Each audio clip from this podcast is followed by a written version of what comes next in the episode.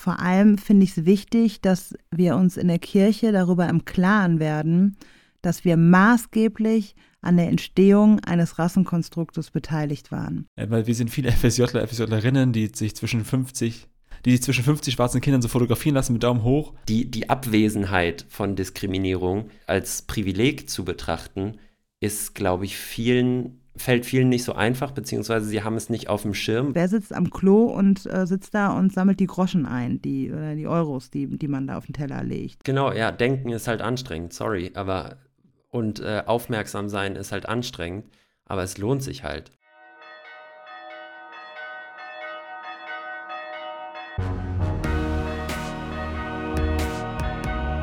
Kater Unser. Begegnungen, die einen Sitzen haben. Moin und Servus, Freunde. Alles Gute zum 32. Katertag. Ich bin Maxi, Suchender und Journalist aus Hamburg. Und ich bin wie immer Patrick, Theologe und stolzer Vater. Und wir sprechen buchstäblich über Gott und die Welt, also über Glaubensfragen, mit heute mit zwei Blicken von innen und einem Blick von außen. Und das alles natürlich im Namen des Katers. Heute mit einer mit einem Gast, einer Gästin. Herzlich willkommen, Sarah Wetscherer. Ja, danke. Schön hier zu sein. Ja, mega, dass es klappt. Wir beide kennen uns schon über Insta schon ein, zwei Jahre. Im ersten Lockdown, glaube ich, waren wir mal live und so und verfolgen uns so ein bisschen. Maxi ist auch so reingekommen in die Runde. Und wir haben Bock heute mit dir über Rassismus und Diskriminierung zu reden. Und alles, was da dranhängt und drumherum kreucht und fleucht. Wir dachten, wir stellen dich mal kurz vor, das machen wir immer, wenn wir Gäste haben. Und wir tragen mal so zusammen, Maxi und ich, was wir über dich herausgefunden haben. Und du kannst es ja noch äh, korrigieren, verbessern oder ergänzen oder so. Äh, du bist 38, wohnst in Essen. Du beschreibst dich als äh, Mom of Two, also Mutter mit zwei Kindern. Du hast einen Freiwilligendienst gemacht in Tansania, warst am CVM Kolleg in Kassel, der Hochschule, heutigen Hochschule. Du bist Theologin und Religionspädagogin und du arbeitest für die Vereinte Evangelische Mission. Äh, vielleicht kannst du einmal kurz für alle Hörer, Hörerinnen erklären, was ist das, die das nicht so gut einordnen können, bevor wir weitermachen mit dem Vorstellen. Die Vereinte Evangelische Mission, meinst du? Mhm. Ähm, erstmal, ihr habt gut recherchiert, dem würde ich allen so zustimmen. Ähm, yes. Die Vereinte Evangelische Mission ist ähm, im klassischen Sinne war sie mal ein Missionswerk in drei Kontinenten, Asien, Afrika und Deutschland. Ähm, sie hat sich aber in den 90er Jahren umstrukturiert und ist, hat sich internationalisiert. Und da sind wir schon fast beim Thema Rassismus, denn es ging darum, ja. gegen strukturellen Rassismus zu stehen, nämlich dass Mission nicht mehr so gedacht werden kann, dass sie von Deutschland geleitet wird und in die Welt das Evangelium hinausgetragen wird, sondern dass man sich mhm. seit 1996 als Gemeinschaft von 39 Kirchen versteht. Und das führt dazu, mhm. dass wir international besetzt sind auf all unseren Ebenen, also in der höchsten Leitungsebene und an der Basis. Wir haben drei Büros, eins in Deutschland, eins in Tansania, eins in Indonesien. Und mit diesen, in diesen Büros arbeiten überall internationale Kollegien. Und ähm, also das heißt, auch in Wuppertal sind wir international besetzt. Und ähm, ja, ich darf im internationalen Bildungsteam arbeiten und habe da eben den Themenschwerpunkt Rassismus und Kirche. Darüber wollen wir heute auch mit dir reden. Ähm, kannst du noch mal sagen, aus was für einer christlichen Prägung du kommst? Also auch die Vereinte Evangelische Mission, gehört ihr zur Landeskirche, gehört ihr zur EKD? Seid ihr ganz unabhängig davon? Und wie bist du auch persönlich geprägt? Ja, also ähm, die Vereinte Evangelische Mission, kurz VEM, ist quasi eins der evangelischen Missionswerke, also der Landeskirchen. Deutschland ist ja mhm. die Gliedkirchen der EKD die sind so ein bisschen, ja, fast an Bundesländer ja gegliedert und Deutschland ist quasi auch nochmal aufgeteilt in Missionswerke. Da gibt es die Norddeutsche mhm. Mission, die Berliner Mission, Bayerisches Missionswerk und die Vereinte Evangelische Mission ist so angesiedelt in Hessen und NRW. Und ähm, also die Landeskirchen sind äh, Mitglieder. Es gibt eben von den 39 Mitgliedern sind sieben in Deutschland. Das sind vor allem Landeskirchen in Hessen und NRW und ähm, 32 davon sind in Asien und Afrika. Und da sind tatsächlich, Wahnsinn. da sind tatsächlich auch die Kirchen, da sind dann Baptistenkirchen dabei, methodistische Kirchen, ah, ja. lutherische mhm. Kirchen auch, aber ähm, halt ganz viel ähm, reformierte Kirchen und also ganz viel unterschiedliche Prägungen. Und das macht es eigentlich auch so spannend, dass so unterschiedliche mhm. Christinnen zusammenkommen und Kirche gestalten. Und das gefällt mir daher so gut, weil ich bin ähm, im Weigelhaus in Essen groß geworden. Das ist ein ja. freies Werk innerhalb der evangelischen Kirche. Also daher sind mir Verbände wie der EC und der CVM und so auch sehr vertraut.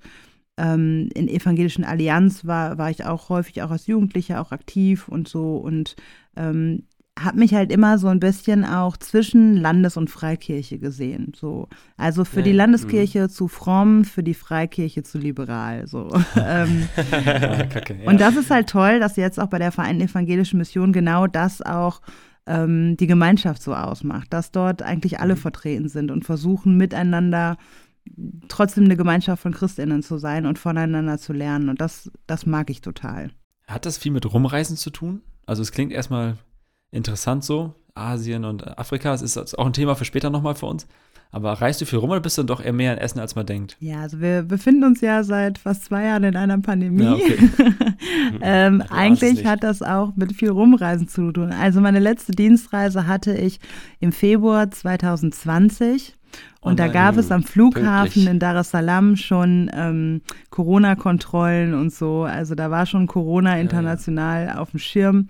Und äh, ich glaube, zwei Wochen nachdem ich zurückgekommen bin nach Deutschland, wurden dann auch die Grenzen geschlossen. Also Ach, krass. Mhm. Ja, es hat äh, mit Rumreisen zu tun und ähm, eigentlich schon. Ja. Jetzt hat es viel mit Zoom zu tun. ja, wie bei ja. allen. Und wie bei uns jetzt auch natürlich. Wir haben weiter recherchiert natürlich und haben herausgefunden, du hast ein Buch geschrieben, das jetzt erst bald gelauncht wird. Richtig geil so in, in in gut zwei oder ein, ein zwei Monaten, so Mitte März, kommt es raus, wenn wir es richtig wissen. Mhm. Ja, wahrscheinlich, wenn die Folge rauskommt, also wir nehmen jetzt ein bisschen früher auf, aber wenn die Folge rauskommt, könnte es sein, dass es schon draußen ist oder sehr bald rauskommt. Ja. Also da könnt ihr euch mal informieren. Es wird heißen, wie ist Jesus weiß geworden? Und das äh, spielt ja auch schon so ein bisschen an unser Thema an. Da reden wir natürlich auch gleich noch drüber und stellen dir die Frage, wie Jesus weiß geworden ist, wenn du sie schon selber äh, fragst. du hast aber auch noch einen Podcast, ähm, auch im Rahmen deiner Arbeit, der heißt United in Mission. Deswegen bist du natürlich auch schon Pod Podcast-Profi so. und bist auch äh, Influencerin, kann man sagen. Du hast einen relativ gut laufenden Instagram-Account, MoyoMe. Ähm, wofür steht denn eigentlich MoyoMe? Moyo ist äh, Swahili und heißt Herz. Ah. Und ah, ähm, schön, okay. Genau, also ich habe eine, eine, Verbindung zu Tansania, dort habe ich mein FSJ gemacht nach dem Abi und ähm, wie gesagt, eins unserer Regionalbüros ist auch in Tansania. Ich bin also auch häufig dort, habe dort viele Freundinnen und ähm, KollegInnen und äh, spreche eben auch Swahili und äh, ja, das Wort Moyo hat mir einfach gefallen, muss ich ganz ehrlich sagen. Also als ich ähm, den Instagram-Account äh, eröffnet habe, da ging es noch nicht so sehr um Rassismus wie heute, aber ich finde, mhm. gerade in der Rassismusdebatte in der Kirche und als große Chance für uns Christinnen ist es auch in einer gewissen Form mit Herz und herzlich auch versuchen, die Dialoge zu beginnen. Und deswegen finde ich, schließt sich da der Kreis, ähm, wo ich denke, ach, das passt auch ganz gut in Bezug zu dem Thema Rassismus und Kirche. Finde ich mega. Und mit dem Account haben wir uns auch äh, auch kennengelernt. Also kennen, wie man es halt kann, ne, digital über Instagram und so. Auch über Seed-Netzwerk, auch die ganz liebe Grüße an die, an die Rasselbande von Yeet. ganz liebe, schön dass, euch, schön, dass es euch gibt und ihr euch, äh, ihr uns connectet und andere connectet. Moyumi, also da sind auch alle Sachen, die wir gerade besprochen haben, VEM und so verlinkt, das ist ganz cool bei dir. Man weiß eigentlich ziemlich gut, wo man dran ist, wenn man deinen Account sieht. Schon dabei oder könnt ihr informieren, falls euch das gerade interessiert hat. Du hast auch ein Format bei Instagram, finde ich cool, äh, Black and Breakfast, wo du dich, glaube ich, montags oder so, ne, morgens mit äh, Kolleginnen triffst und über äh, solche Themen sprichst, wie heute wahrscheinlich. Genau. Und vor allem ist uns dabei wichtig, dass wir als ähm, People of Color sprechen und ähm, mhm. Mhm. da auch in der digitalen Kirche auch nochmal eine Perspektive vertreten, die auch ähm, unterrepräsentiert ist. Nicht nur in der analogen mhm. Kirche, sondern auch in der digitalen Kirche. Deswegen haben wir das Format eigentlich auch so gestartet. Genau. Wir treffen uns montags morgens Mega. um neun und trinken Kaffee zusammen. Bei, Insta bei Instagram, genau. ne? Für alle, die gucken wollen. Ja. Das ist doch eine schöne Tradition. Ja, wo du es gerade schon sagst, ist es natürlich, ja, das wollten wir vor, vorweg noch schießen. Es ist uns natürlich klar, dass wir als zwei weiße Männer wenig selber über Rassismus ähm, beitragen können zu der Diskussion, weil wir es persönlich nicht erlebt haben. Aber wir wissen natürlich, was es für ein Riesenthema und was für ein großes Problem es immer noch in unserer Gesellschaft ist. Und natürlich auch in der Kirche, vielleicht auch in besonderer Art in der Kirche. Darüber wollen wir auch später noch mit dir sprechen, weil Kirche natürlich auch immer ein Abbild der Gesellschaft ist. Und mit dir haben wir eine Expertin, die für beide Themen, einerseits für die Themen rund um den Glauben, als auch für den gerade den Bereich ähm, Rassismus, ähm, Diskriminierung auch von Menschen aufgrund ihrer Herkunft und ihrer Hautfarbe, äh, sich in theologischer wie auch intellektueller Form und natürlich ganz persönlich ähm, schon befasst hat, befassen musste, muss man vielleicht sagen. Ähm, deswegen freuen wir uns sehr, dass du hier bist. Und bevor wir aber in die Diskussion einsteigen, wollen wir vielleicht noch mal kurz abklären, ähm, was gerade so bei uns anliegt und das mit unserer ersten Kategorie. Der Kater der Woche. Der Kater der Woche ist äh, so unsere Kategorie oder unsere Rubrik, in der wir einmal kurz so teilen miteinander, was uns so richtig nachhängt aus den letzten Tagen, wie so ein richtig amtlicher Kater. So manchmal hat man so Dinge, äh, Gedanken oder Momente, so was etwas erlebt, was wirklich so nachappt in, in dieses Heute hinein so. Und das äh, finden wir ganz cool, so zum Socialize einmal kurz reinhören, wo steht da gerade so. Und dann geht's gleich auch weiter. Maxi, vielleicht äh, damit Sarah mal kennenlernen, was so, was so abgeht bei uns was ist denn dein äh, Kater der Woche? Mein Kater der Woche ist ähm, mal wieder ein schönerer. Äh, ich habe mich jetzt hier in Freiburg schon so ein bisschen eingelebt und hatte auch ein bisschen Zeit übers Wochenende nachzudenken, ähm, mit wem ich lange nicht mehr gesprochen habe. Und da ist mir irgendwie mein Cousin äh, eingefallen, mein Cousin. Cousin. Cousin. mein Cousin. ähm, mit dem ich bestimmt, weiß ich nicht, zwei Jahre nicht mehr gesprochen habe, jetzt auch seit der Pandemie und noch viel länger ähm, haben wir uns nicht mehr gesehen. Und dann habe ich ihn einfach mal am Sonntag angerufen und wir haben echt irgendwie über eine Stunde telefoniert und äh, uns mal so ausgetauscht, was gerade in unserem Leben so vor sich geht, wo wir stehen und natürlich uns geschworen, dass wir uns äh, dieses Jahr dann unbedingt wieder sehen müssen. Und das war einfach sehr schön, irgendwie mal auch die Zeit dafür zu haben, so am Wochenende so einen freien Kopf und sich zu überlegen, mit wem habe ich lange nicht mehr gesprochen, ähm, mit wem würde ich gern mal wieder sprechen und dann, dass das auch so gut geklappt hat, das hing mir irgendwie ein paar Tage nach, das war sehr schön. Mega. Ich weiß nicht, Sarah, hast du schon Kater der Woche oder sollen wir zu Paddy weiter? Nee, du nix ja, schon. Ich nick, ich kann was sagen. ähm, wir haben eine Netflix-Serie geguckt. Ähm, oh. Die hat mich sehr nachdenklich gemacht, beziehungsweise, naja, nachdenklich, aber die hat mich so gecatcht, wisst ihr, wenn man so eine Serie mhm. guckt. Es gibt ja so Serien, die man schaut, wo man dann öfter mal so ein bisschen, während die Serie läuft, durch seinen Instagram-Feed scrollt. Und das war so eine Serie, wo ich so gepackt zugeguckt habe. Also auch so eine okay. Miniserie. Wer einmal lügt, hieß sie. Ähm, okay. Die ist auch gerade auf den Netflix-Charts auf Platz 1. Und mein Mann wusste ganz genau, womit er mich kriegt. Er sagte, guck mal hier, da spielen nur POCs mit, also People of Color. Und äh, damit hat er mich oh. dann gleich. Es gibt tatsächlich, finde ich, sehr viele Netflix-Serien mittlerweile, die ähm, tatsächlich äh, mit vielen People of Color auch besetzt sind. Das war so eine. Und ähm, die war einfach super spannend. Ne? Also da, mhm. man wollte wissen, wer es war. Ich will jetzt gar nicht so viel mhm. davon erzählen, aber es geht auch darum, dass viele Menschen in viele Lügengeschichten verstrickt sind und man auch wirklich, also ich hätte auch nicht zwischendurch meinen Instagram-Feed hoch und runter scrollen können, weil dann wäre ich nicht mitgekommen. Ähm, oh.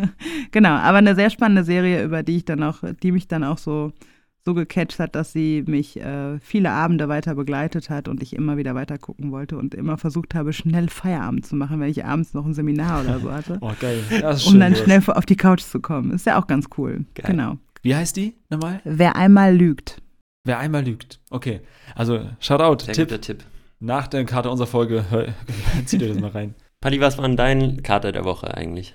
Äh, mein Kater der Woche, ich habe gestern Abend ein Event gehabt, ein kleines, eine Corona-konform und so, Mitarbeiterrunde und da haben wir beim Essen so ein bisschen ge gesabbelt und da hat einer erzählt, das fand ich mega geil, äh, dass er, weil er auch wenig Kontakt zu seiner Schwester hat, also ähnlich wie du mit deinem Cousin, hat er angefangen seit Monaten, sich äh, immer am Sonntagabend äh, mit seiner Schwester die sieben besten Bilder der Woche auszutauschen. Also einfach hin und her zu schicken.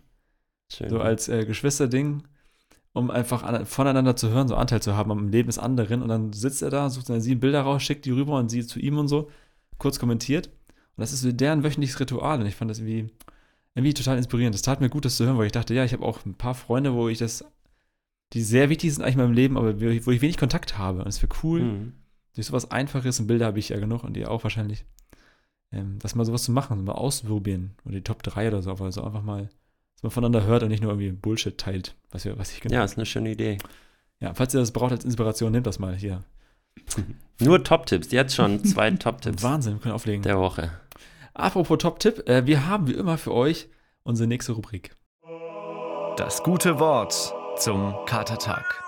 Das gute Wort zum Katertag kommt äh, wie so häufig, wenn wir Gäste haben, von unserem Gast oder unserer Gästin selbst. Und das ist ein Satz, den du, Sarah, mal in deiner Instagram-Story geschrieben hast. Danach hast du ein bisschen relativiert, aber wir fanden ihn schön plakativ, zumindest als Gesprächseinstieg. Und du kannst ja gleich mal was dazu sagen. Und zwar der Satz, in der Bibel gibt es keine weißen Menschen. Das war eine Erkenntnis, die du gehabt hast, ist schon ein paar Wochen oder Monate her. Ähm, ja, welche Gedanken kommen dir dazu in den Kopf und wie war das, als du diese Erkenntnis hattest auch? Ähm, das war tatsächlich ähm, in unserer Projektgruppe, in der wir an einer antirassistischen Kinderbibel arbeiten. Dass wir halt geguckt haben, wie illustrieren, wie, wie illustrieren wir die Menschen und so weiter. Und ähm, also klar, der erste Antrieb, diese Kinderbibel zu machen, war natürlich auch, dass uns klar war, dass die Menschen nicht so weiß waren, wie häufig in Kinderbibeln dargestellt. Mhm. Aber dann sind wir mal so durchgegangen, wer denn eigentlich weiß war. Und da bleiben tatsächlich sehr wenig Menschen übrig. Also man könnte mhm. die RömerInnen oder in der Bibel sind ja meistens Männer, also Römer, die könnte man heute weiß lesen, aber das war es dann eigentlich auch schon. Also mhm. ähm, genau. Und ja, von daher, ja, ich glaube, ich habe es dann mit den Römern relativiert. Äh, aber ansonsten ja. sind es halt Menschen, ne, wenn du dir anguckst, wo kommen die Menschen her, ne? Aus, die, auch Jesus selber Klar. kommt aus dem Nahen Osten. Also ähm, äh, und auch im Alten Testament, wo kommen die Leute her? Also das sind Menschen, die nicht weiß sind und dennoch ähm, ja. Und auch kein Deutsch gesprochen haben. Genau. und nicht mal christlich waren. Also, die, also, das ist ja auch nochmal so sowas, ne? Dass die, mhm. dass ja. auch ähm, Jesus selber Stimmt. ja auch als Christ häufig auch so dargestellt wird, beziehungsweise die Jünger dann in, die auch nur als Männer dargestellt werden, dann meistens nochmal irgendwie jüdische Symbole irgendwie anbehaftet kommen oder so, um nochmal mhm. deutlich zu machen, die waren jüdisch, aber Jesus trägt selten eine Kippa irgendwo in der Kinderbibel. So. Mhm. Also, das heißt, mhm. genau Genau. Jesus war kein EZler oder so. Nee, wahrscheinlich nicht. Ah, nicht mal, auch nicht Lutheraner nicht. und so. Ja, mal auch. Oh, oh, oh, wir sind drin. Äh, wir würden auch gerne, war jetzt also den, den Deep Dive ein, hier, hier ne, schon einsteigen und so. Direkt rein ins Wasser, rückwärts, wie so ein Taucher rein, plumpsen ins Thema. Und äh, dies, dein Buchtitel einfach mal nehmen als, als Folgefrage. Wenn Jesus nicht weiß war, oder es keine weißen Menschen gab, außer Römer, so in Klammern, wie ist Jesus denn weiß geworden? Kannst du ein bisschen, also musst du nicht das ganze Buch spoilern, aber wie ist, wie ist denn so die Geschichte? Wie ist, wieso, wieso ist Jesus weiß geworden? Ja, da muss ich mich echt auch nochmal, ne, diese Frage, die werden mir in den nächsten Monaten öfter Leute stellen, vermute ich. Ne? Da muss ich so eine knackige Antwort drauf haben, so, ein, ja, so eine, eine Minuten Antwort, in der ich, genau, ich übe jetzt hier, ich übe jetzt. Also äh, vor allem ist Jesus weiß geworden im, ähm, also die Hochzeit dessen, dass generell Menschen weiß geworden sind, war die Zeit des Kolonialismus ähm, in dem äh, Europa die Welt äh, besiedelte, ähm, seine Macht ausgeübt hat und das nicht nur EuropäerInnen waren, sondern auch ChristInnen. Und damit eben mhm. auch weiße Bilder von Menschen, also ähm, der Kirchenvater Augustinus genauso, der aus Hippo kam, was in Nordafrika liegt, auch den haben wir weiß ja. vor Augen, als so weißen alten Mann ja. mit langem weißem Bart und so. Ähm, mhm. Und Jesus eben auch äh, als als weißer Mensch, um nochmal darzustellen, dass wenn wir Menschen anderer Hautfarbe und unserer anderer Herkunft äh, kolonisieren und entmenschlichen, dann kann ja nicht der liebe Gott selbst auch so ausgesehen haben. Also ja. ähm, kam das, so die weißen Bilder von Jesus, die hatten schon eine Vorgeschichte, aber da kam das Menschen sehr gelegen und es wurde wirklich forciert auch ähm, so äh, in die Welt getragen. Und ähm, das sieht man auch heute mhm. noch, wenn man ähm, habe ja gerade gesagt, 32 unserer Mitgliedskirchen sind in Asien und Afrika. Und wenn man da beispielsweise in der lutherischen Kirche in Tansania ist, ähm, sieht man da auch immer noch den weißen Jesus. Also in Gemälden wie Ach, in Kinderbibeln mhm. und so. Also es ist ja auch nicht so, dass Jesus nur in Deutschland weiß ist oder dass wir uns ihn irgendwie kulturell angeeignet hätten, damit er so aussieht wie wir. Ähm, sondern dass dieses weiße Jesusbild in die Welt getragen worden ist vor 150 Jahren und auch noch fortbesteht. Und mhm. ähm, das letztendlich so das Problem ist. Und damit eben auch Machtverhältnisse zum Ausdruck kommen wollten. Also es ging ja nicht nur darum, ja. dass man sagen wollte, äh, Jesus und, und äh, im Endeffekt auch der liebe Gott sehen aus wie die europäischen Männer, sondern ähm, man wollte damit auch Macht äh, nochmal demonstrieren und ähm, und eben auch die eigene Repräsentation. Ne? Genau. Ne? Darum geht es ja immer. Also man, man sieht sich selbst dann in dem, den man anbetet und als, äh, weiß ich nicht, anders aussehender Mensch mit einer anderen Hautfarbe, mit einer anderen Haarfarbe, mit einer anderen Herkunft, wie auch immer, sieht man sich selbst eben mhm. nicht. Weder äh, als derjenige, der am Kreuz hängt, noch als derjenige, der vorne an der Kanzel steht, in ganz vielen, ähm, in ganz vielen Kirchen zumindest. Äh, in der katholischen natürlich sowieso, aber auch äh, in vielen evangelischen oder anderen Kirchen. Ähm, also es ist ja auch immer eine Frage der Repräsentation, ne? Und inwiefern fühle ich mich angesprochen mit dem, was da gezeigt wird. Genau. Ja. Das wäre auch, wär auch ein Thema, was du ja auch noch hast oder was wir bei Instagram live mal besprochen haben. Wie soll ich mich mit jemandem identifizieren, wenn der vorne alt und weiß ist und so? Niemand anders. Der repräsentiert weder mich noch meine, meine Geschichte noch irgendwas. Mhm. Also natürlich, natürlich, repräsentiert er Leute in dieser Gemeinde, aber nicht, viele auch nicht. Oder viele kommen gar nicht vor. Wir hatten Raul, äh, Raul Krauthausen hier auch bei uns, Menschen mit Behinderung. Und er sagt ja auch, die kommen ja gar nicht vor bei euch so. Dann, mhm. Ja, genau. Zum Thema Rassismus in der Kirche, also ähm, Du hast gerade gesagt, das kam im Zuge des Kolonialismus. Da war die Kirche natürlich dann auch mit beteiligt, eben mit diesen Missionierungen, wo auch ähm, ja, deutsche oder europäische ähm, Kirchenvertreter in fremde Länder gefahren sind und die Leute eben dazu auch gezwungen haben, zum Teil ihren Glauben anzunehmen. Was ist denn das Spezifische am Rassismus innerhalb der Kirche? Also, da muss man jetzt weit ausholen. Ne? Wir haben Zeit. Also, wie ich gerade schon gesagt habe, das spezifische, klar, man kann das an vielen Stellen jetzt deutlich machen und Beispiele raussuchen, aber vor allem finde ich es wichtig, dass wir uns in der Kirche darüber im Klaren werden, dass wir maßgeblich an der Entstehung eines Rassenkonstruktes beteiligt waren. Mhm. Also der Rassismus hatte ja so seine Hochphase im Kolonialismus. Mit Vorgeschichte sagt man in der Rassismusforschung 500 Jahre. Da ist so vor allem das Jahr 1492. Kolumbus entdeckt Amerika und so. Mhm. Ähm, mhm. Damit hat nochmal ähm, eine Kehrwende angefangen. Damit wurde das mit wirtschaftlichen ähm, Interessen, ähm, wurde die dieses Othering, dieses wir hier und dort die anderen und mich von anderen absetzen und Menschen in Schubladen packen, das gab es schon vorher, das gibt es auch in der Bibel, aber ab 1492 hat das nochmal eine andere Dimension angenommen, weil es mit wirtschaftlichen Interessen mhm. verbunden war und globale ähm, Auswirkungen hatte und mit kolonialer Ausbeutung einherging. Und ähm, und da fand so die Entstehung des Rassenkonstrukts und auch dass äh, der Begriff der Rasse, das erstmal auf den Menschen verwandt worden ist und eben die Erfindung von Menschenrassen fand ihren Höhepunkt im Kolonialismus. Ja. Und da können wir halt als Kirchen nicht nur sagen, dass es europäische Menschen waren, sondern es waren Christenmenschen, die das getan mhm. haben. Denn mhm. wozu wurde der Rassismus, ähm, diese Rassenideologie erfunden? Sie wurde erfunden, weil es war zur Zeit der Aufklärung, Freiheit, Gleichheit, Brüderlichkeit, Schwesterlichkeit, all das wurde hochgehalten, das waren Werte. Ähm, und das fand auf der einen Seite statt und auf der anderen Seite ähm, entmenschlichte man Menschen, kolonialisierte, beutete Menschen aus und so weiter. Und eigentlich passt das beides, mhm. wie kann das beides nebeneinander existieren? Deswegen brauchten ja. Menschen quasi einen Legitimationstrick, um das überhaupt auszuhalten. Und das war der Glaube. Genau, und das, ja, nee, nicht ganz, ähm, um das überhaupt auszuhalten. Und Aha. das heißt, man sagte, gut, die Werte des Humanismus, der Aufklärung und so weiter, die treffen auf Menschen zu.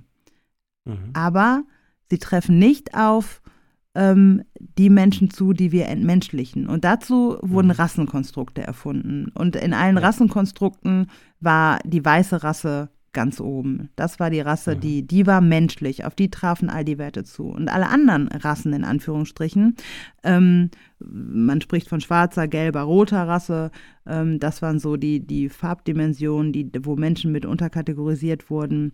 Und auf die trafen all diese Werte nicht zu. Mhm. Und das untermauerte man, indem man als, äh, indem man die Kirche nutzte und die Kirche sich hat benutzen lassen. Ähm, und ja, das klingt jetzt so passiv, aber die Kirche der war eher proaktiv auch, um das ja. moralisch zu untermauern. Dazu nutzte man die Philosophie. Kant und Hegel sind da Menschen, die da auch sehr äh, ähm, heftig in der Debatte auch äh, die Entstehung des Rassenkonstrukts vertreten haben. Und man nutzte die Wissenschaft, denn es war ein Arzt, mhm. der ähm, das erste Mal den Begriff der Rasse auf den Menschen übertrug. Mhm. Also man nutzte eigentlich alle Grundpfeiler, die so die Gesellschaft hatte, woran sie glaubte, die ihnen Wert gab, was man für richtig und wichtig hielt, um das moralisch mhm. zu untermauern. Und eine dieser drei Grundpfeiler war die Kirche. Und dieses Erbe, das tragen wir eigentlich bis heute. Und, ähm, und wie äußert sich das heute noch? Naja, es äußert sich, ich arbeite ja in der Ökumene und es äußert sich äh, vor allem darin, dass man Menschen hierarchisiert. Also schwarz sind die Armen, weiß sind die Helfenden, ist ein ganz großes Narrativ, was allgegenwärtig ja. ist, was gedeckmantelt ja. wird durch die Nächstenliebe, wo man aber auch gerade in Kirchenpartnerschaften merkt, dass auch die Vergangenheit, der Kolonialismus, der Völkermord in Namibia beispielsweise, das sind alles Dinge, die ansatzweise aufgearbeitet worden sind, aber lange nicht mhm. so existieren, dass auch ähm, Kirchenpartnerschaften wirklich auf Augenhöhe, unabhängig von Geld und Finanzen überhaupt ja. bestehen können. Das hast du doch mhm. mal, wenn ich es richtig gelesen, gelesen habe, irgendwelchen Post von dir, dass du geschrieben hast, irgendwo, äh, gut gemeint ist nicht gut gemacht, so. Mhm, mh. Also das ist, ähm, ich habe letztens einen anderen Podcast gehört von Eva Schulz, da hat die über so eine White Saviorism gesprochen oder sowas, also dieses Rettungssyndrom. Das ist natürlich nicht bei ihr nicht auf Kirche gemünzt, aber vielleicht bei uns, in unserem Talk jetzt gerade schon, dass es halt immer noch Strukturen gibt. Natürlich in dem Deckmantel der Nächstenliebe ist es ein großes Narrativ, klingt erstmal gut, äh, weil wir sind viele FSJler, FSJlerinnen, die sich zwischen 50, die sich zwischen 50 schwarzen Kindern so fotografieren lassen mit Daumen hoch. Und das sind so Bilder, die erstmal, ja, die, die man so kennt, so die vor Augen sind und trotzdem ja ganz viel immer zeigen von dem, was wir ein Erbe mittragen, auch wenn die Leute es natürlich nicht äh, böse meinen, so, ne? Mhm. Erstmal, aber die Normalperspektive hat ja oft auch kein Problembewusstsein für das, was da gerade passiert oder was sie damit alles transportiert mit einem so einem Bild, das man hochlädt oder ja. Genau, also macht. das und dabei ist halt, was in Kirchen ein ganz großes Problem ist, damit sie zum einen ihre Geschichte selbstkritisch auch betrachtet, als auch ihre Gegenwart, ähm, fällt es in Kirche Menschen sehr, sehr schwer, überhaupt sich selbstkritisch in den Blick zu nehmen, weil unser Mindset, das Selbstverständnis zu den Guten zu gehören, enorm groß ja. ist. Also mhm. wir denken doch immer noch so ein bisschen, wir sind ja auch so, so ein Ticken besser als die da draußen. Und wir als Christen. Genau, wir als jetzt? Christen. Und da kann ich mich mhm. auch an meine eigene Jugend, ich habe zu diesem Selbstbild auch lange Jahre beigetragen. Also wir haben so in der Jugendarbeit und so wollten wir auch immer, wir wollten den Jugendlichen zu Hause geben. Wir wollten was anderes sein als die Gesellschaft da draußen. Das ist auch, das war, wenn ich mir meine Predigten als Jugendreferentin damals noch und so anschaue, dann war das auch, das war das war Kernaussage. Hier bei uns läuft es ein bisschen besser. Hier bist du aufgehoben. Hier sind alle willkommen. Wir sind alle gleich, alle gleich ja. geliebt vor Gott. Aber das hat halt alles die Gefahr auch, dass wir verhindern, auch uns Fehler einzugestehen. Und auch zu mhm. sehen, okay, wir haben da eine Geschichte im Gepäck ähm, wir reden überhaupt nicht selbstkritisch über Rassismus. Da draußen in der Gesellschaft ist Rassismus, kritisches Weißsein, die Rede von Privilegien und einer Verantwortung, die auch damit einhergeht, ist mittlerweile im Mainstream angekommen. In der ja. Kirche scheint das so, als ob das vor der Kirchtür Halt macht und bei uns nicht existiert. So. Und okay. das birgt eine unheimliche Gefahr, für die Menschen, und das trifft übrigens auch auf viele andere Diskriminierungsformen in der Kirche zu, äh, Homofeindlichkeit zum Beispiel, ähm, mhm. Das birgt eine Gefahr für die Menschen, die Kirche wirklich als safer Space verkauft bekommen und dann mhm. aber negativ von Rassismus betroffen sind und diesen Rassismus in der Kirche erfahren. Denn mhm. Menschen, schwarze Menschen, Menschen of Color erfahren Rassismus in der Kirche und können das im ersten Moment ja tatsächlich gar nicht glauben, weil hier sind ja alle gut, wir sind ja alle besser, wir haben uns mhm. ja alle lieb. Und dann finden Sie vielleicht irgendwann die Stufe, dass Sie sich dazu überwinden, das anzusprechen? Und das Gegenüber ja. ist ja auch erschüttert darüber, weil wir auch denken, ey, das kann ja gar nicht sein bei uns. Und dann findet so eine ja. doppelte Verletzung statt. Meinst du, dadurch gibt es auch eine andere Form und auch vielleicht eine andere ja, Häufigkeit von rassistischen Äußerungen, vielleicht auch so, so passiv rassistische Äußerungen oder positiv. Ich glaube, du hast es mal positiven versteckt. Rassismus genannt. Genau, dass man sagt, ja, ich meine es ja eigentlich nicht böse, aber so und so. Man würde immer nur sagen, ne? ja. Oder diese ewige Frage, wo kommst du denn mhm. her? Und oh, das ist ja spannend, das ist ja exotisch und solche Sachen, wo Leute dann das wahrscheinlich auch wirklich nicht böse meinen, aber einfach zu unsensibel sind, mhm. um zu merken, ey, ich trete einer anderen Person damit einfach zu nahe, wenn ich das die ganze Zeit frage. Und das schon top-down ist ja auch. Ist schon, ist, so eine Frage ist schon Gefälle drin. Mhm, mhm. Also ich würde da eher von einem subtilen, von so einem unterbewussten Rassismus sprechen, ja. mhm. ähm, weil das tatsächlich ohne Absicht daherkommt. Und das mhm. ist ja auch schon ein Grundverständnis, was uns häufig fehlt, dass wir ähm, uns eingestehen müssen, Rassismus existiert nicht nur dann, wenn eine böse Absicht dahinter steckt, weil dann wäre es einfach auch zu ja. enttarnen, dann wäre es auch nicht so allgegenwärtig in unserer Gesellschaft. Dann könnte man leicht sagen, okay, da war eine böse Absicht und äh, Rassismus kann ich jetzt in die Ecke des Rechtsradikalismus äh, verorten und vor mhm. 45 und dann war es das. Aber so ist mhm. es ja nicht. Also ähm, erstmal haben wir nett gemeinten Rassismus, also subtilen Rassismus in unserer Gesellschaft, in unserer Kirche. Und dann haben wir auch, und das ist nochmal wahrscheinlich eine, auch eine große Dunkelziffer, wir haben natürlich auch wirklich rechte Menschen in unserer Kirche. Wir haben AfD-Wähler in unserer Kirche, die, das mhm. geht gar nicht anders, als dass die, wenn man sich die Zahlen anguckt, dass die auch in unserer Kirche ja. vertreten sind. So, also. Ich finde das krass. Also gerade dieses, dass oft, ich glaube, der Profiteur oder die Profiteurin von Ungleichheit das gar nicht auf dem Schirm hat ohne ihm alles vor, vorzuwerfen gerade, aber dieses, ähm, dass man solche, solche, solche, Sätze hört und sich vielleicht selber daran äh, ähm, erwischt, dieses, äh, wo ist denn das Problem? Ja, also, dass mhm. Leute solche Sätze sagen, du, du merkst, oder ich merke da bei mir, dass ich habe da gar kein Bewusstsein für, das ist wie so eine, im Johari-Fenster gibt es so einen blinden Fleck, Dinge, die andere bei mir sehen, ich aber nicht selber bei mir wahrnehme und das ist manchmal so, äh, dass ich nicht auf Sprache achte, nicht gelernt habe, auf Sprache zu achten oder gar nicht merke, dass ich gerade in einem Gespräch mich äh, also inhaltlich dominant verhalte und frage, wo kommst du denn her und dann auch und so und dann und auch welche Privilegien du hast. Also ja. allein, dass es ein Privileg ist, diese Fragen nicht andauernd zu hören zu bekommen und dass bei uns unsere Herkunft eben ja. nicht entscheidend ist dafür. Also äh, mich fragt jemand, wo kommst du her? Ich sage auch aus Hessen und dann, okay, weißt du, dann gibt es da keine ja. Nachfrage und deine Eltern und deine Großeltern oder sowas. Ähm, die, die Abwesenheit von Diskriminierung als Privileg zu betrachten, ist, glaube ich, vielen, fällt vielen nicht so einfach, beziehungsweise sie haben es nicht auf dem Schirm, weil diese Diskussionen mit Menschen oder auch die Stimmen der Menschen zu hören, denen es eben so geht, die diese Rassismuserfahrungen machen oder Diskriminierungserfahrungen in, in vielfältiger Art und Weise, passiert halt doch noch zu wenig, vor allen Dingen in manchen Bevölkerungsteilen, glaube ich. Und dann finde ich gerade in der Kirche auch, wenn Menschen dann, die wirklich, stellen wir uns engagierte, ehrenamtliche Menschen oder auch hauptamtliche Menschen in unserer Kirche vor, die wirklich die Abwesenheit von Diskriminierung als Privileg 30, 40, 50 Jahre genossen haben und sich wirklich zu den Guten gezählt haben ja. und dann damit konfrontiert werden, dass das ein unsichtbares Privileg ist, dass sie wo ihnen wirklich der Blick für fehlte. Also ich nehme das Menschen echt ab. Dann, ja. ähm, dann erkenne ich auch in Seminaren, dass da ein echter Schmerz hochkommt. So, weil mhm.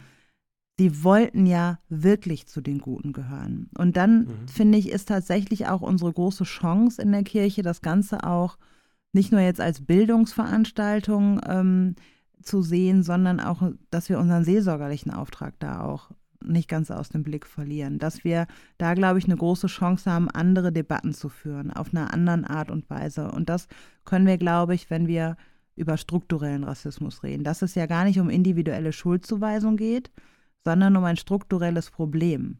Und damit mhm. auch ah. um eine strukturelle Schuld eigentlich. Also wenn man erst jetzt theologisch nochmal ähm, sehen, betrachten möchte. Und wenn ich jetzt von einer strukturellen Schuld ausgehe, die uns alle erstmal trifft, weil Rassismus uns alle trifft, also mich ja auch. Ich bin in einer weißen Familie, in einer weißen Kirche, in einer weißen Dominanzkultur aufgewachsen. Mhm. Ich habe das ja auch gelernt. So. Also auch wenn ich negativ davon betroffen war, habe ich ja trotzdem diese Bilder auch, äh, auch gelernt und ähm, bin ja nicht ähm, befreit davon, das auch auszuüben äh, und, auch, und auch rassistisch zu denken. Also ähm, und wenn ich das als. Weißt du, wann du das letzte Mal rassistisch warst? Schöne Frage. ja, also die Vorurteile, die ich gegenüber Menschen im Kopf habe, mhm. dass ich Namen anders wahrnehme, dass ich äh, solche, ich habe natürlich gelernt, Dinge nicht mehr so denken zu wollen und mhm. ich bin wahrscheinlich auch auf eine andere Art und Weise rassistisch, als du es bist, weil ich mhm. bin auch von Rassismus betroffen. Mit mir geht das rassistische Denken geht auch immer mit einem eigenen Schmerz einher, der mich ja selber ja. auch treffen könnte. Wenn ich zum Beispiel ja ähm, wenn ich zum Beispiel Namen, die nicht deutsch klingen oder nicht vermeintlich deutsch klingen, anders in meinem Kopf einordne, dann kommt bei mir gleich in meinen Kopf, scheiße, so geht's Menschen auch, die meinen Namen lesen. Mhm. So, dann habe ah. ich das natürlich, aber ich habe auch gleichzeitig den Schmerz, so, weil ich es ja auch kenne, mhm. dass Menschen mich so einordnen. Ich finde, wichtig bei dieser Diskussion ist zu unterscheiden zwischen was ist rassistisch und wer ist ein Rassist? Also da finde ich, das ist für mich so eine ganz krasse Unterscheidung. Immer, was ist die einzelne Aussage oder Handlung und was ist der Mensch dahinter? Und ich glaube, da ist es ganz wichtig zu differenzieren, nicht nur bei Rassismus, auch bei Sexismus, bei jeder Art von Diskriminierung und aber auch jeder Art der Vorwürfe, den man anderen Menschen gegenüber auch berechtigterweise macht. Es ist was ganz anderes zu sagen, ey, deine Aussage jetzt gerade war rassistisch oder zu sagen, ey, du bist ein Rassist. Kannst du das nachvollziehen? Siehst du das auch so? Ja, wobei, da ist ja die Frage, wo ziehe wo zieh ich dann die Grenze? Und ich sage grundsätzlich nicht gerne irgendwie dass wir alle Rassisten sind oder so. Also mhm. ich glaube, auch mit solchen Aussagen kommen wir nicht weit, außer dass wir irgendwie provozieren und damit. Ähm, ja, das hilft halt genau, keinem. es hilft halt keinem. Dann fühlt sich jeder halt beleidigt. Genau, ja. Keinem ist geholfen. Ich bin sogar sehr vorsichtig, auch in dem, wie, in welchen Rahmen und wie ich auch sage, wir sind alle rassistisch geprägt. Also, mhm. wobei ich auch gleichzeitig denke, wenn man das wirklich im Kern versteht, dass wir strukturell alle von Rassismus betroffen sind, dann liegt darin auch eine Chance, gemeinsam es überwinden zu wollen. Betroffen meinst du als Ausführende quasi, nicht als die, die von Rassismus betroffen sind, weil sie äh, rassistisch angegangen werden, sondern weil sie rassistisch denken. Ja, jein. Also ich glaube tatsächlich, wir sind alle von Rassismus betroffen. Nur die einen ähm, sind durch Rassismus benachteiligt und die anderen sind durch Rassismus privilegiert. Betroffen sind wir aber alle, weil wir kennen die. Ich, mhm. also alle Menschen, die unter Rassismus, die negativ von Rassismus betroffen sind, die kennen auch alle Vorurteile. Auch, auch sich mhm. selbst gegenüber. Ja, alle sind Teil des Spiels, keiner kann sich davon rausnehmen. So. Und eine betrifft es, ne, euch betrifft es, oder die eine Person betrifft so, die andere Person betrifft so.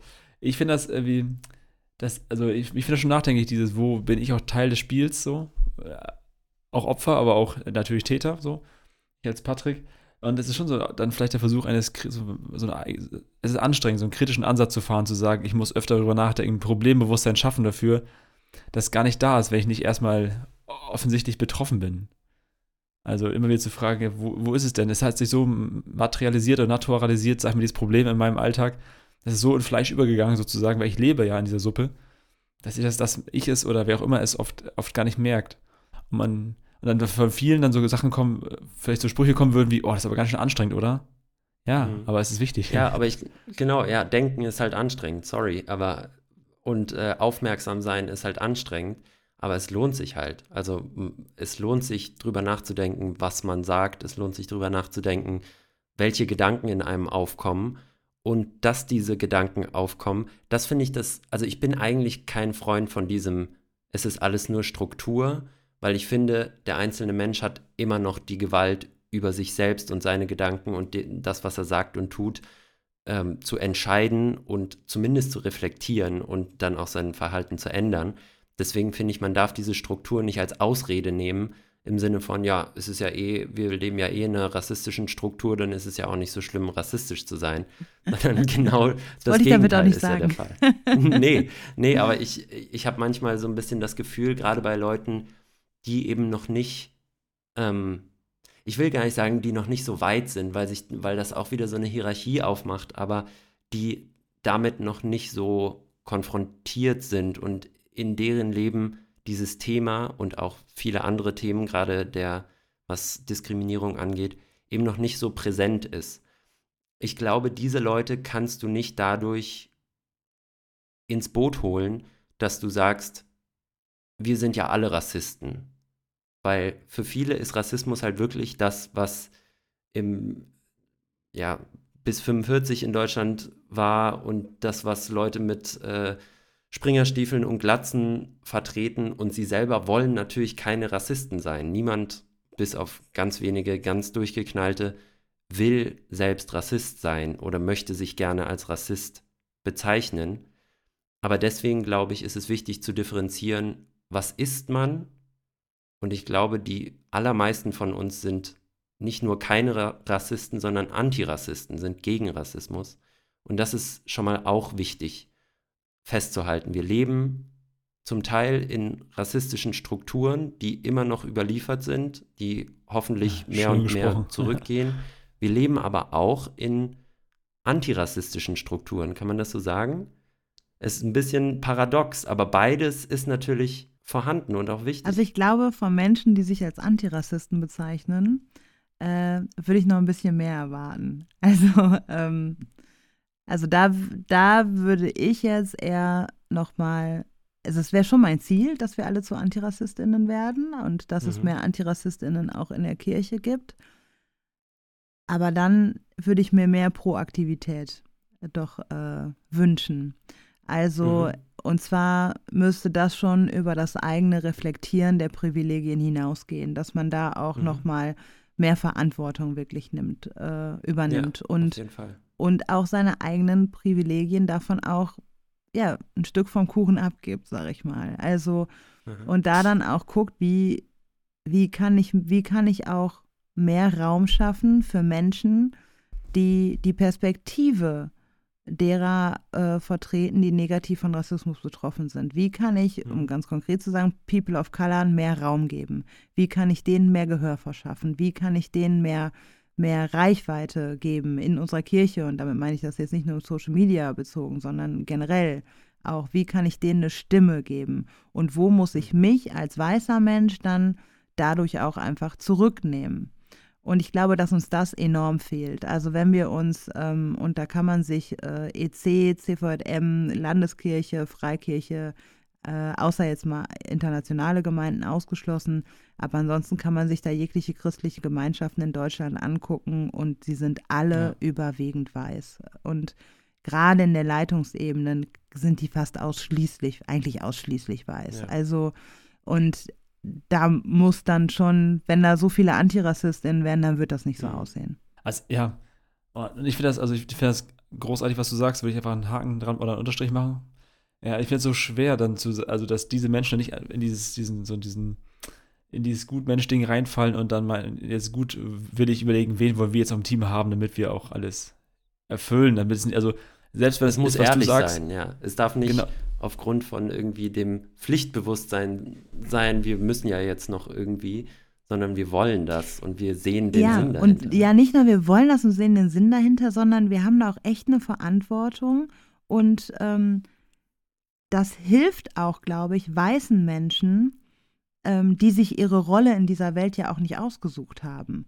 Ja. Ähm, also, äh, wenn da jetzt Leute immer manchmal meinen, ich würde ständig äh, weiße Männer angreifen, ähm, ich bin auch mit einem, ich bin mit einem weißen Mann verheiratet. Also äh, ich habe jetzt per se nichts gegen weiße ja, Männer, aber ähm, ich glaube, dass auch da ein Schmerz ist, weil weiße Männer, wenn wir jetzt bei Männern bleiben und auch alte weiße Männer sogar, sich ihre Rolle in dieser Welt ja auch nicht ausgesucht haben. Das ist denen ja. zugeschrieben. Und ich glaube, ich nehme mal gerne, jetzt werde ich sehr biblisch äh, und fange gleich an zu predigen, aber ich nehme mal sehr gerne das Bild vom Leib Christi.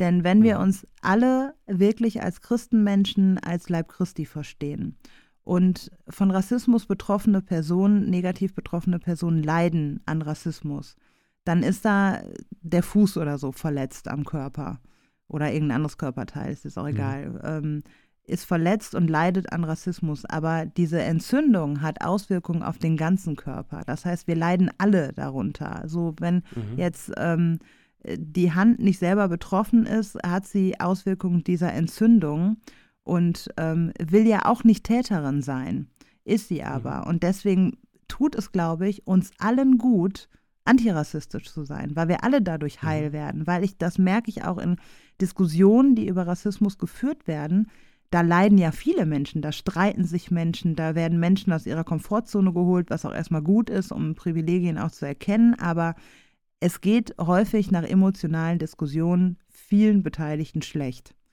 Und mhm. daran merkt man auch, wie, wie alle eigentlich daran leiden, sich angegriffen fühlen, dass da ein Schmerz ist. Und diesen Schmerz, glaube ich, können wir, wenn wir uns als Leib verstehen, indem wir ähm, sehen, wenn wir uns antirassistisch verhalten, dass wir alle dadurch heil werden und alle wieder ein bisschen mehr dahin kommen, wie sich Gott christliche Gemeinschaften eigentlich auch vorgestellt hat. Wenn wir uns die ersten Gemeinden anschauen, ähm, Paulus redet und waren ständig vor Spaltung, dann war Kirche nie so monokulturell gedacht, wie wir sie heute teilweise leben. Also wir sind ja nicht nur ein mhm. weißer Haufen, sondern auch ein elitärer Haufen in der Landeskirche. Mhm. Ja, EC okay. auch. ich, ich finde das, also das fängt am Ende muss jeder bei sich auch anfangen, dann wie immer. Und ich finde es immer so schwer, wenn wir im, bei Social Media von Bubbles oder Echo-Bubbles reden, wo man einfach nur immer die gleichen Meinungen und Gedanken hört. Ich finde, das ist in unserem Umfeld dann oft wahrscheinlich genauso, in, also im echten Leben sozusagen, dass ich, wenn ich immer mit den gleichen Leuten mich umgebe, die gleiche Kultur um mich herum habe und niemand die Sprache ändert und niemand anfängt darüber nachzudenken, dann ist es halt, es bleibt subtil und also vielleicht sogar unterbewusst, nicht nur unbewusst und unbewusst natürlich auch. Und es ist so ein, äh, ja, ich muss das schon irgendwie hören. Und es wäre cool, wenn Hörer, HörerInnen hier das nicht nur aus unserer Bubble hören, sondern wenn andere das hören würden, ähm, das erste Mal vielleicht darüber nachzudenken oder auf sich selber zu achten oder so. Das ist schon, ja, ist aber so ein Gedanke, der gerade hochkam. ja. Und ich fand auch. Lass uns doch hm, ins letzte Drittel gehen.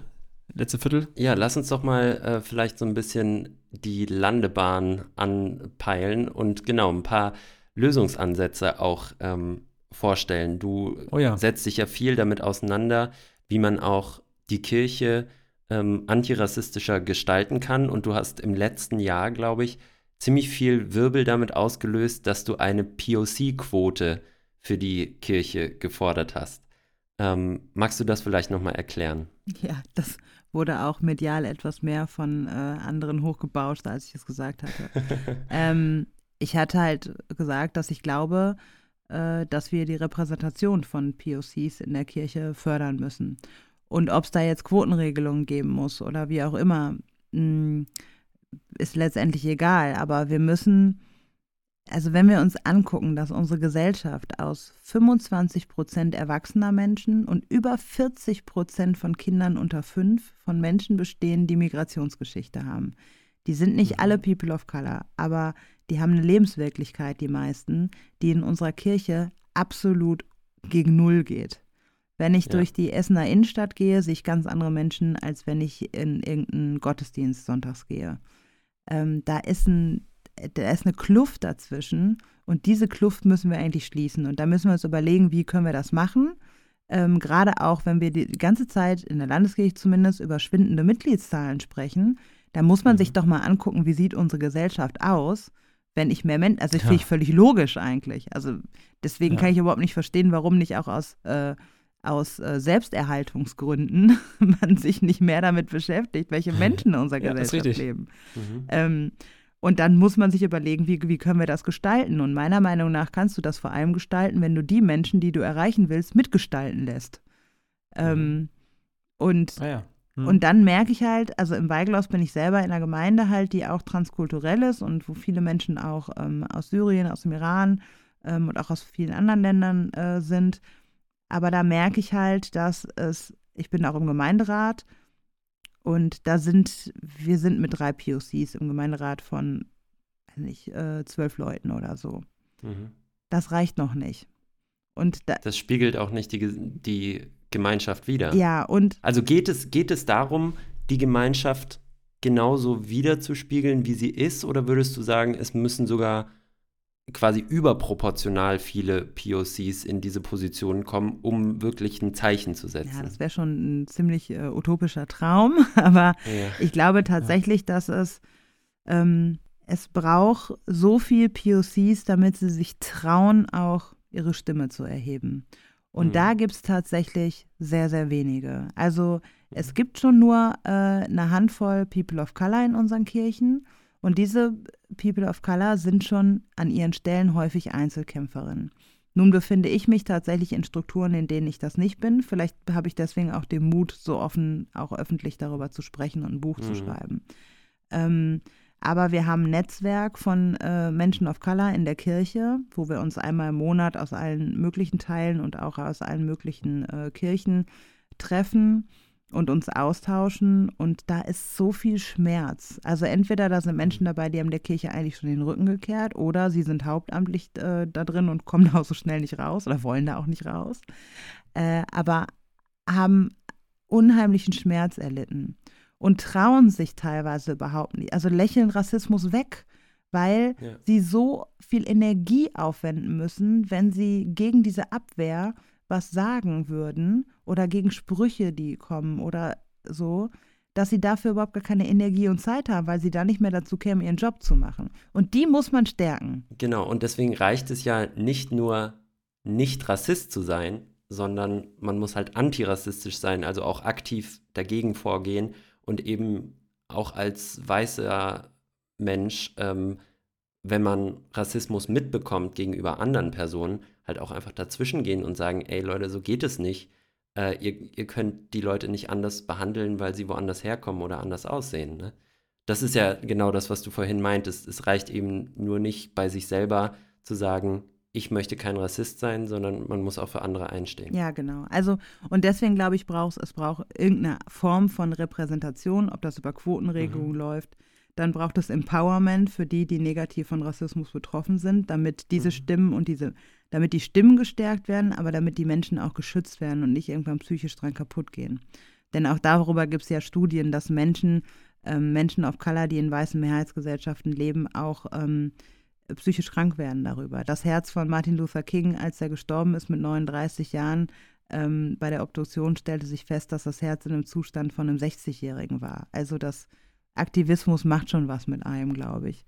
Krass. Und deswegen muss man da schon auch auf sein eigenes Psychen, äh, psychische Gesundheit, da muss man schon drauf achten. Und da muss auch die Kirche eine Verantwortung für übernehmen. Wenn sie will, dass Menschen ihre Stimme erheben, die selber negativ betroffen sind, dann müssen sie auch Verantwortung dafür übernehmen, dass diese Menschen auch ähm, ja, nicht krank daran werden.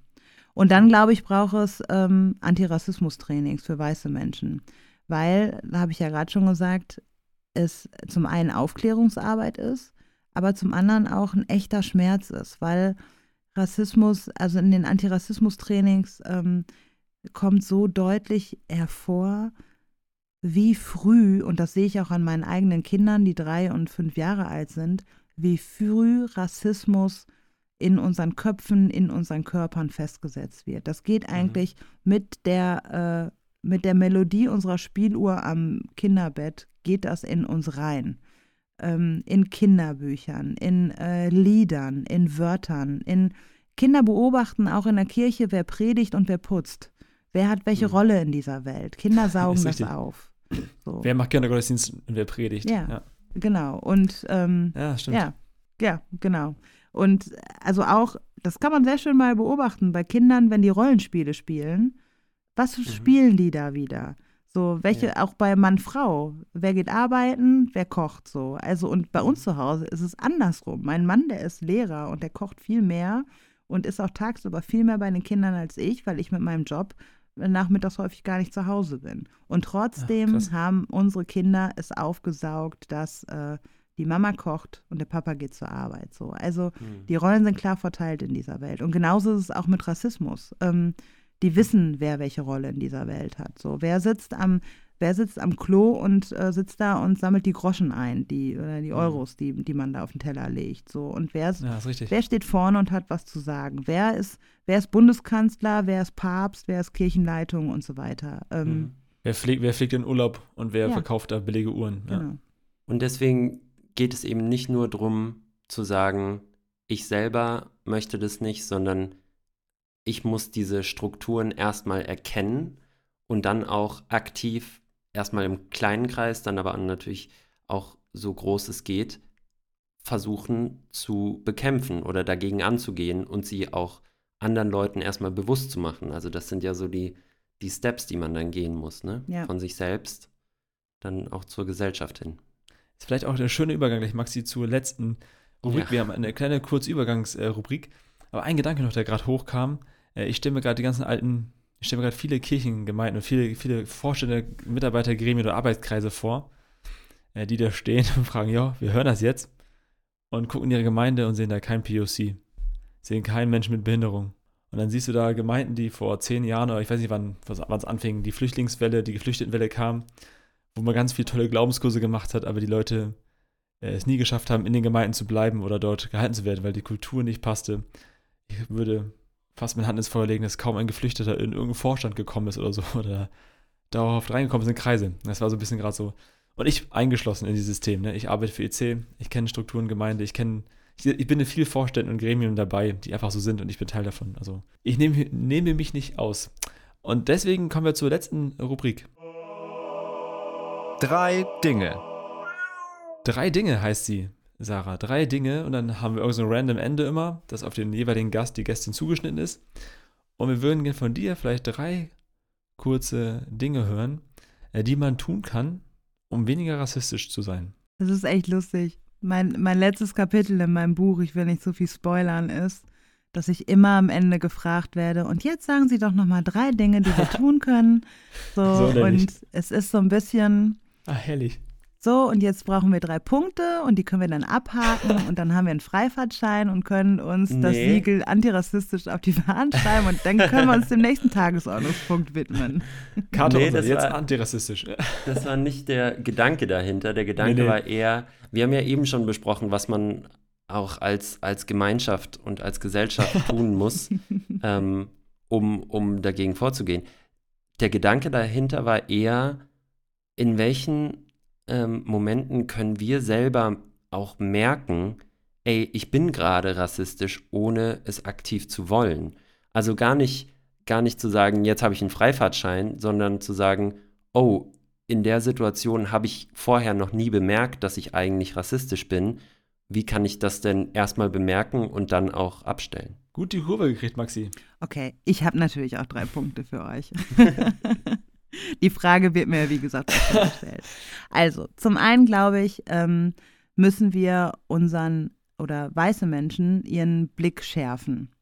Mhm. Und ähm, wenn mir dann entgegen, ergegnet wird häufig, naja, ich kenne gar keine POCs, in unserer Gemeinde ist gar keiner, dann äh, haben wir ja ähm, heutzutage auch die Möglichkeit, die Perspektive anderer Menschen anzunehmen, ohne dass wir sie tatsächlich selbst kennen, nämlich durch Social Media.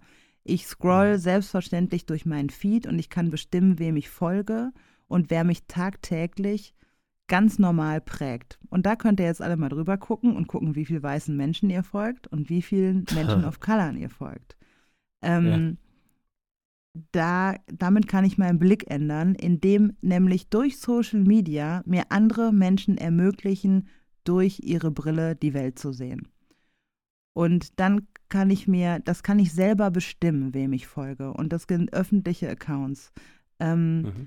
von Menschen auch außerhalb der Kirche. Also in der Kirche gibt es tatsächlich ja nicht so viele.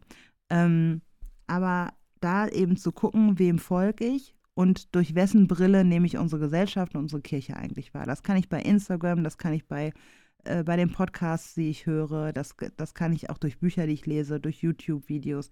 Facebook, whatever, TikTok, whatever, was auch immer ich mhm. nutze. Ich kann bestimmen, wessen Perspektive ich in dieser Welt einnehme. Und da kann ich die Missstände, die ich in unserer Kirche sehe, die kann ich für meinen Blick äh, ändern. Mhm. Punkt eins. Punkt zwei, immer wieder den Mund dann aufmachen. Und wirklich auch vielleicht manchmal zu so einer Nervensäge zu werden. Mhm. Freundlich dabei zu bleiben, finde ich auch noch wichtig. ähm, Nicht ganz einfach, aber wichtig. Ja, also das merke ich tatsächlich auch bei weißen Menschen, die so aktivistisch werden und dann gerade so äh, Feuer und Flamme dafür sind. Da ist es manchmal auch so ein, äh, ich habe es doch jetzt auch kapiert, jetzt müssen es alle anderen auch kapieren. Also da mhm. ist manchmal dadurch, dass weiße Menschen irgendwann so einen Punkt erreichen, wo sie dann das verstehen. Das haben tatsächlich Menschen auf Color nicht so, weil ich habe zuerst in meinem Leben 20 Jahre lang Rassismus gespürt, bis ich dafür Worte hatte. Das mhm. heißt, mich erschüttern Dinge tatsächlich auch vielleicht weniger als weiße Menschen, die sich seit zwei Jahren damit auseinandersetzen, weil ich die schon seit 38 Jahren kenne. So, das machen sie, das macht die Dinge nicht weniger schlimm, aber ähm, jedenfalls Punkt zwei, um dabei nochmal zu bleiben, ähm, Missstände anzusprechen, wenn Sprache falsch verwandt wird, wenn Perspektiven nicht wahrgenommen werden, wenn die Perspektive in irgendeinem Gremium, Vorstand, Gemeindekreis, Familientisch sehr eurozentrisch, sehr eindimensional geäußert wird, es ansprechen, es zum Thema machen, mit anderen Menschen auch ringen und ähm, versuchen, ja, da in Dialoge zu kommen und auch andere Menschen darauf hinzuweisen, dass es wichtig ist, antirassistisch zu sein. Und drittens, ähm, wirklich dafür zu sorgen, Menschen of Color Raum zu geben, diese Menschen mhm. sprechen mhm. zu lassen. Ich glaube nicht, dass es in keinen, dass es in Kirchen gar keine Menschen gibt. Du hast ja gerade gesagt, Paddy, die, die waren ja auch da. Ähm, also 2015 mhm. waren sehr viele Menschen äh, auf Color in unseren Kirchen. Und den haben wir uns in unserer nächsten Liebe Freundlichkeit zugewandt, ähm, von oben herab. Das waren die Armen, wir waren die Helfenden, wir haben uns alle gut gefühlt ja. und irgendwann wollten die Menschen auf Augenhöhe mitreden und sind da irgendwie gegen Wände gerannt und konnten nichts ändern mhm. und denen wurde dann nicht mehr zugehört oder wie auch immer ähm, und sind dann irgendwann gegangen. Aber dennoch gibt es immer wieder vereinzelt Menschen of Color, die sich in die Kirche verirren, die in Gemeinden auftauchen, die im Stadtteil leben Hör und so. Auf. und wirklich jetzt auch nicht künstlich dann irgendwie da, ne? Also da auch die Grenzen von nee. Menschen of Color, die jetzt auch nicht überrennen oder so, sondern eine Art und Weise zu finden, aber wirklich den Menschen zuzuhören, ihre Perspektive wahrzunehmen und ihre Perspektive als wirklich wichtig auch zu nehmen weil die Menschen brauchen wir, wenn wir unsere Kirche verändern wollen. Auf die kommt es an. Ein Kollege von mir hat immer gesagt, der auch äh, Person of Color ist, hat immer gesagt, ähm, die, Men die Kirche braucht mich viel mehr als ich die Kirche. Weil ohne Menschen wie mich können die in Zukunft einpacken. Weil Aha. unsere Gesellschaft sich so verändern wird, dass die Kirche an Relevanz verlieren wird. Mhm. Und ohne uns äh, hat sie diese Perspektive nicht. Das finde ich eine ziemlich selbstbewusste Einstellung. Ähm, und die sollten ja, sich weiße Menschen auch, auch vor Augen also, führen. Also nur eine antirassistische Kirche hat Zukunft mhm. in deinen Augen. Ja, finde ich, kann man, kann man so unterschreiben, ja. Ist ein schönes Statement zum Ende, oder? So, damit, damit entlassen wir euch gleich in den Feierabend runter vom Stepper und so. Äh, diskutiert, schreibt es bei Insta eure Meinung öffentlich oder in DM an uns oder auch an Sarah bestimmt auch gerne, äh, wenn ihr mögt. Vielen Dank euch äh, fürs Zuhören wie immer. Vielen Dank, Sarah, dir vor allen Dingen für deine Zeit. Du bist auch Mama und ein Ja zu uns ist ein Nein zu Mann und zu Kindern, ja. zu anderen und so. In dem Fall. Ist einfach so. Vielen Dank, dass du da warst. Danke. Ja, dir. danke für die Einladung. Sehr gerne. Sehr, sehr gerne. Freunde, für euch gilt natürlich wie immer, liken, teilen, weitermachen. Ähm, bewährt uns, uns auch auf Spotify neuerdings oder auf der Podcast-Plattform eurer Wahl.